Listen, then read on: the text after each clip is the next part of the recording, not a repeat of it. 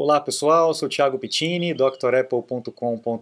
Bem-vindos ao centésimo, trigésimo terceiro Dr. Apple News, toda sexta-feira, com resumo de notícias e ajuda de muita gente que eu sempre vou agradecer: Antônio, Renato, Sandro, eh, Gilberto, eh, Leandro, muita gente, Fabrício, Caetano também mandando sugestão de pauta. Muito obrigado a todos vocês e também a você que está acompanhando sempre aqui com a gente. Um abraço especial para o Alessandro e que está tá sempre aqui também comentando, né? E o André Leandro, que também está sempre comentando presente, né? Beleza, André? Tá sempre ticado na lista de presença aqui, viu? Obrigado pelo, por acompanhar. Vamos lá, vamos temos bastante notícias hoje interessantes, inclusive as notícias históricas que no começo do ano a Apple tem muitas, né? Então no dia 6 de fevereiro de 85 foi o dia que o Steve Wozniak, o sócio da, da, do Steve Jobs, né, e o grande gênio na parte de engenharia, é, na, nesse começo da Apple, ele realmente é, quis ir embora. Ele se sentiu desvalorizado dentro da Apple. A Apple estava tomando outros caminhos por conta do Macintosh. E o Apple II, que foi a criação dele, o menino dos olhos dele, e, que inclusive foi o grande responsável por manter as finanças da Apple muito bem durante muitos e muitos anos e sustentou a criação de outros produtos, inclusive do próprio Macintosh, é, não estava tendo tanta, tanta importância dentro do, do conselho da Apple, dos diretores, etc. Ele se sentiu desprestigiado e resolveu ir embora. Estava né? muito já descontente com as atitudes do Jobs, etc e resolveu sair. Ele fundou uma empresa chamada CL9 ou Cloud9 e naquela época, em 85, ele começou a desenvolver aqueles é, controles remotos universais. Né? Então ele já começou a, a, o que nós temos hoje já começou lá em 85 com a cabeça desse maluco aqui. Esse cara foi o grande gênio da parte de produtos, né? Ele que criou aí o, o flop disk, o leitor de flop disk da Apple e, e os, os, primeiros produtos que sustentaram a Apple durante muitos e muitos anos. Ele sempre foi um cara simples, né? Ele nunca gostou de grandes corporações, tanto que ele só aceitou é, sair da HP e fundar a Apple é, com a ideia de que ele não virasse um diretor, um gerente, ele queria ser engenheiro, ficar sentado, sentado lá e, e, e, desenvolvendo as coisas. Né? E foi isso que aconteceu, mas chega um momento que ele resolveu sair. Ele não desligou completamente da Apple, né? ele continuou recebendo um salário, continuou tendo ações, então ele ainda estava ligado, mas ele não era mais funcionário diário aí da Apple. Né? Depois ele voltou quando Steve Jobs voltou também. É, a gente falou sobre essa notícia lá no, na semana passada, né? Ele voltou como conselheiro, né? Mas ele nunca mais se envolveu tão grandemente quando ele era no começo da Apple, né? Aí nós temos em 93, né, é, praticamente 10 anos depois disso, em 9 de fevereiro de 93, o Steve Jobs já tinha saído, ele saiu em 85, inclusive no mesmo ano que o Wozniak ficou quase 10 anos é, fora, né? É, na verdade, mais de 10 anos fora. E em 93 ele já estava com a Next, já estava desenvolvendo esses computadores fantásticos em termos de desempenho, o sistema operacional que nós temos hoje no Mac é dado à Next, né? Mas eles estavam focados em fazer um produto, fazer um computador mesmo e voltado para a parte de pesquisa, de ciência e também educacional. Mas era um produto tão caro, tão caro, tão caro e tão inovador que não foi para frente e o Jobs ele teve que abrir mão desse sonho aí de fazer um baita de um computador, um sucesso de vendas, mas não deu certo. Era um computador preto, em formato de cubo, né, completamente diferente do que a gente tinha na época, e uma potência absurda, mas acabou não pegando, ficou só para esse mercado muito restrito, e nesse dia aí ele é, avisou a turma que ia parar de fazer computadores, ia focar na parte de software só, né? Então foi essa história da Next. E a gente tem também uma curiosidade aí no dia 4 de fevereiro de 2008, né, bem mais para frente, é, o, o, Yahoo, né, ou Yahoo, como a gente chama aqui no Brasil, naquela época eles tinham um, um motor de busca. Né? É, não, não sei se vocês lembram, mas existia o Google, existia o Yahoo. Aqui no Brasil, antes disso, uns 10 anos antes, tinha o KD. Quem lembra do KD, que era a busca específica aqui no Brasil? E no mundo inteiro a gente usava o Alta Vista. Lembra? Quem lembra dessas, desses motores de busca que depois desapareceram com a vinda do Google? O Yahoo era um motor de busca bem famoso, bem conhecido na época. Ele estava à venda, né, praticamente. O Yahoo não estava tão bom assim de, de finanças e estavam pensando em vender o Yahoo. Uh, a Apple tinha na época cerca de 16 bilhões de dinheiro em reserva e o Steve Jobs considerou comprar a busca do Yahoo. Já pensou um, um Google da Apple, né, um motor de busca da Apple? Teve até uma oferta da Microsoft por 44,6 bilhões de dólares e diz que a, a, a negociação foi meio pesada, né?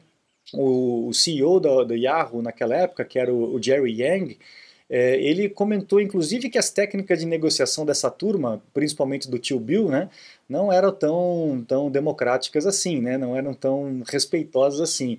Ele chegou a falar para o CEO da, da Yahoo que se ele não aceitasse essa oferta, ele ia contar para todos os acionistas do Yahoo que ele não aceitou uma oferta milionária, o que ia fazer com que ele é, fosse convidado a se retirar do, do Yahoo como CEO. Olha só como é que era a pressão e ainda hoje deve ser né, absurdamente forte. Né?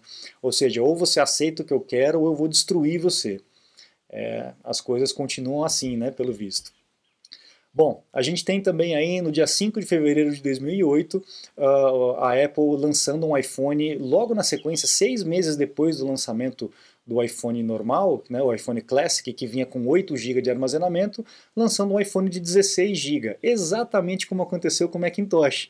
O Macintosh veio pequenininho, com pouco armazenamento, e logo na sequência, seis meses depois, eles lançaram o Macintosh com mais memória é uma, uma técnica de testar o mercado, né? eles lançam o produto e depois acabam lançando um com uma capacidade maior, porque eles perceberam que o produto novo pegou, mas a capacidade não era tão, é, tão boa assim para o usuário final. Então, seis meses depois a gente já tinha um iPhone com o dobro da capacidade.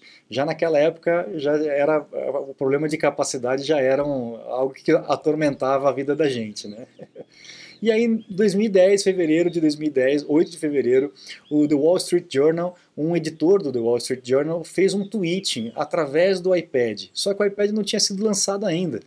O Steve Jobs ficou uma arara, o flips out aqui, Steve Jobs flips out.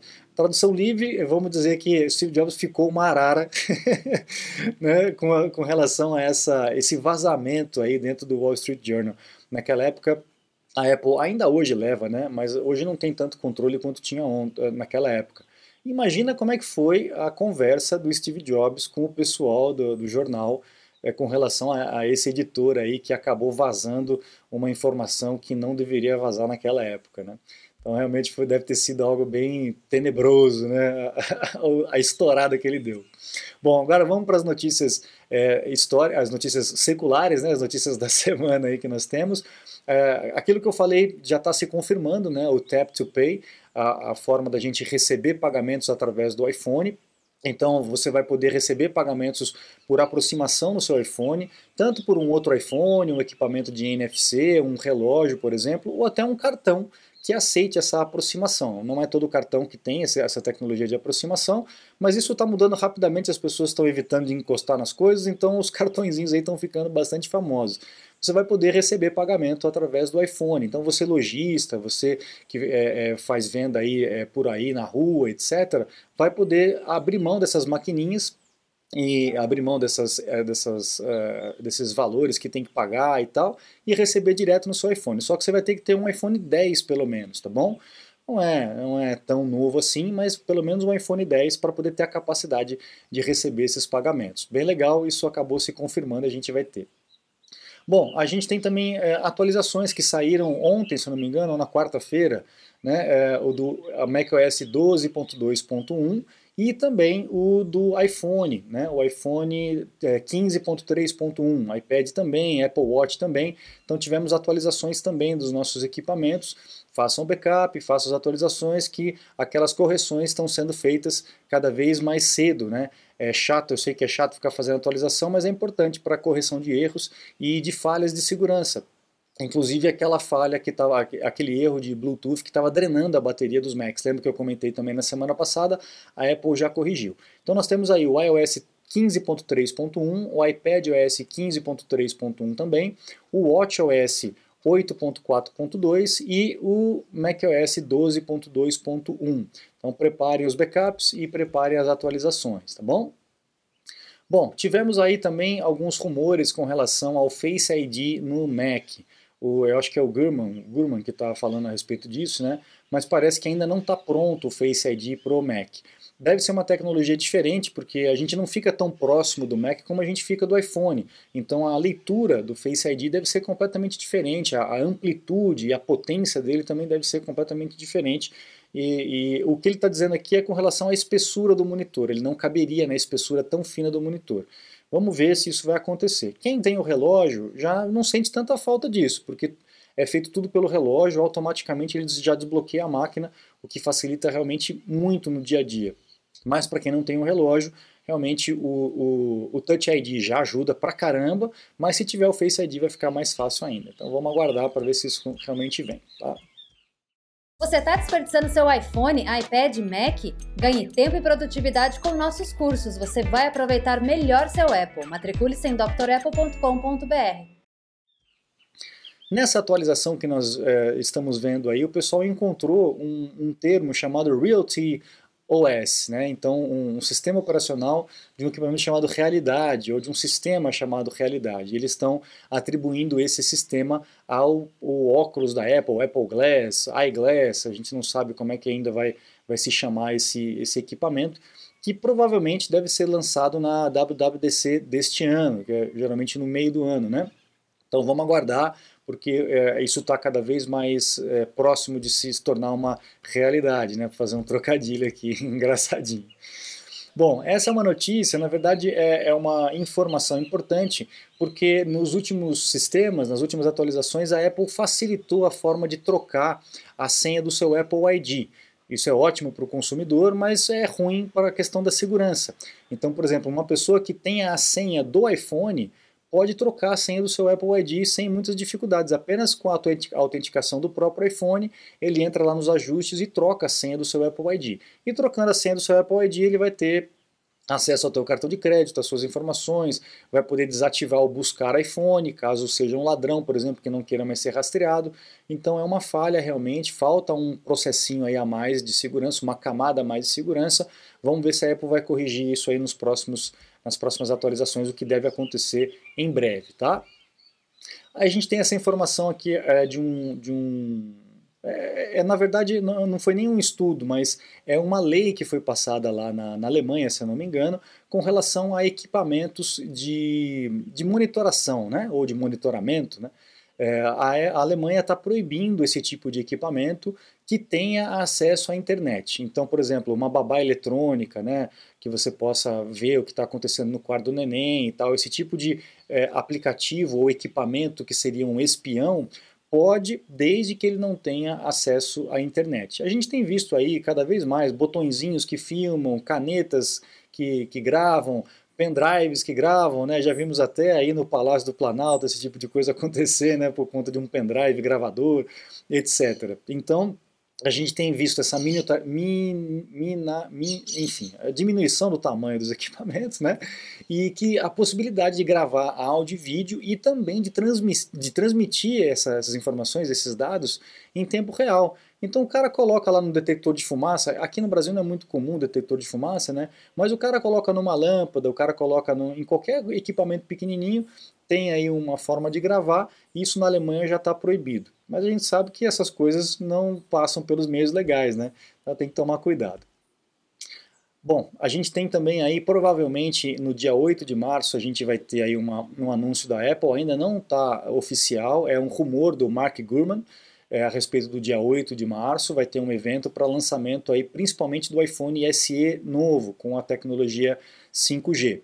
A gente não tem a certeza ainda se isso vai acontecer, mas pode ser que venha realmente é, logo no começo de março e não seja só o iPhone o lançamento, também tem o iPad, o novo iPad Air é, sendo lançado. A gente tem muitos produtos para serem lançados é, esse ano, talvez a gente tenha vários eventos, porque a Apple não vai espremer tudo num evento só, como ela tem feito nos últimos anos, né? ela tem separado. A gente vai ter vários é, Dr. Apples aqui, evento de noite aí às 8 horas para poder comentar essas, esses lançamentos. A gente vai estar junto muito esse ano. Vocês vão cansar de ver minha cara aqui. E vamos falar bastante a respeito dessas novidades. Então vamos aguardar se isso vai se confirmar. Assim que confirmar o evento realmente no dia 8, é, eu vou estar é, passando a informação para vocês aqui também. Tá? Agora sim, é um estudo que foi feito lá na, lá nos, na, na Europa, uh, da seguradora Euler Hermes, ou Hermes, não sei exatamente como é que fala isso, dizendo que os consumidores lá na Europa estão é, trocando com menos frequência os seus produtos, estão ficando mais tempo com os equipamentos, ao invés de trocar todo ano, que nem um doido, né, eles estão ficando aí por cerca de 40 meses é, lá na, na Europa, né, e lá nos Estados Unidos é, cerca de 24 meses, então está aumentando o tempo que as pessoas estão ficando com o equipamento. Ele está dizendo aqui com relação a a sustentabilidade, mas para mim eu acho que é conversa furada. É questão de preço mesmo e também de falta de uma inovação muito grande de um equipamento para o outro. A Apple não tem feito grandes revoluções de um, de um ano para o outro, por exemplo, do iPhone Classic para o iPhone 3G, do iPhone 3GS para o iPhone 4, né, houve uma mudança completa no design e tal. A Apple tem feito mudanças mais sutis, mais internas, questão de tecnologia interna, e isso também desestimula a pessoa a ficar trocando. Também você imagina para a Apple a, a, cada ano mudar toda a planta de fabricação, todos os moldes, tudo aquilo que fez, acabar jogando fora. Então a Apple está sendo um pouco mais inteligente de manter, de, de lucrar um pouco mais com essa, essas peças todas e quando ela não, não usa mais, ela passa para os iPhones mais simples. Né? O iPhone SE, por exemplo, usa a carcaça dos iPhones antigos. Então, uma, uma bela de uma sacada para poder aproveitar esse investimento que já foi feito na produção desses equipamentos e lançar um equipamento um pouquinho mais barato, né? nem tanto, né? mas um pouquinho mais barato para poder é, aproveitar um pouco mais, lucrar um pouco mais com é, esse investimento que foi feito. Então, eu acho que é mais uma questão mesmo de, de consciência econômica, mais do que consciência ecológica, uma consciência econômica do povo de não ver tanto valor e continuar com os equipamentos até que eles é, realmente é, não sejam mais úteis, né, não sejam mais é, usáveis. A gente também tem aqui uma informação da Apple que diminuiu o percentual de, de, de vendas da loja de 30% para 27%. Então, uma redução de 10% na comissão pode parecer pouco nos números, mas se você pensar em 10% a menos, é bastante coisa. Então, os é, desenvolvedores não vão, reter, não vão ter mais retidos dos seus, dos seus valores o, o valor de 30% e vai passar para 27%. Veja bem, pessoal, o pessoal pode achar que é muito. Nossa, a Apple come 30% do, do, do que é vendido dos desenvolvedores, dos aplicativos. Mas espera aí, cara, ela que cria o produto, ela que cria o sistema operacional, ela que cria o marketplace, né, a loja onde é vendido, ela ajuda a divulgar isso. Então, é, é, eu acho justo, né? Quanto que cobra um vendedor aí hoje em dia para poder vender um produto? Então você tem que pensar que ela está criando todas as condições para que você venda. Eu acho 30% bem justo, né? mas ela resolveu mudar de acordo com essas pressões todas que estão acontecendo. Beleza, se, se diminuir, melhor ainda para o desenvolvedor. Mas eu acho que é um valor justo para quem está criando todas as condições para o desenvolvedor poder fazer o seu produto e também ganhar o seu dinheiro.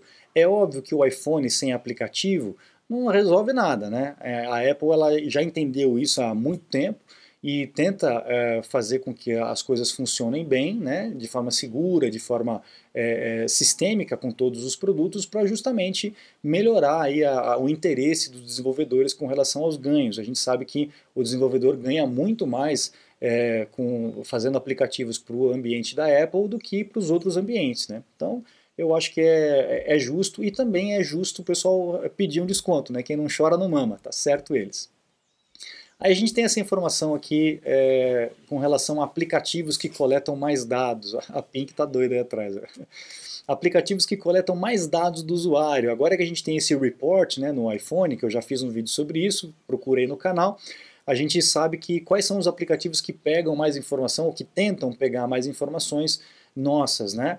E a gente agora sabe bloquear. E é, não muito surpreso, a gente vê que os programinhas, os aplicativos de, de é, encontros, né, de encontrar aí namorado, namorada, são os que mais é, coletam informações aí com relação a, aos dados dos usuários. Então a gente tem essa listagem bem interessante aí. Então esses aplicativos de relacionamento são os mais famintos por nossas informações, né? É claro, né? Sempre vai ser assim porque não tem nada de graça. E tem muito aplicativo que ainda cobra, né? Cobra a assinatura de você e ainda coleta pra caramba suas informações. Mas é isso, pessoal. Com essa notícia a gente encerra o news dessa sexta-feira. Muito obrigado a todos vocês que acompanham. Eu fico por aqui e convido sempre a acessar o site drapple.com.br. Aproveitem os cursos completos que nós temos lá disponíveis. Os cursos ainda são bem úteis para os sistemas de hoje. É, a Apple não costuma fazer grandes alterações, então do iOS 14 ainda serve para o iOS 15, do Big Sur ainda serve para o Monterey perfeitamente. São pouquíssimas as diferenças. Então pode se matricular e pode aproveitar que eu tenho certeza que você vai aprender bastante, gostar muito mais do seu equipamento, ganhar tempo e produtividade, que é o mais importante aí para o nosso dia a dia. Lá também tem os meus contatos, caso você precise de um suporte técnico, uma consulta técnica online, é só mandar um e-mail para mim, entrar em contato que a gente agenda um horário, tá bom? Muito obrigado, um grande abraço e até a próxima. Tchau, tchau.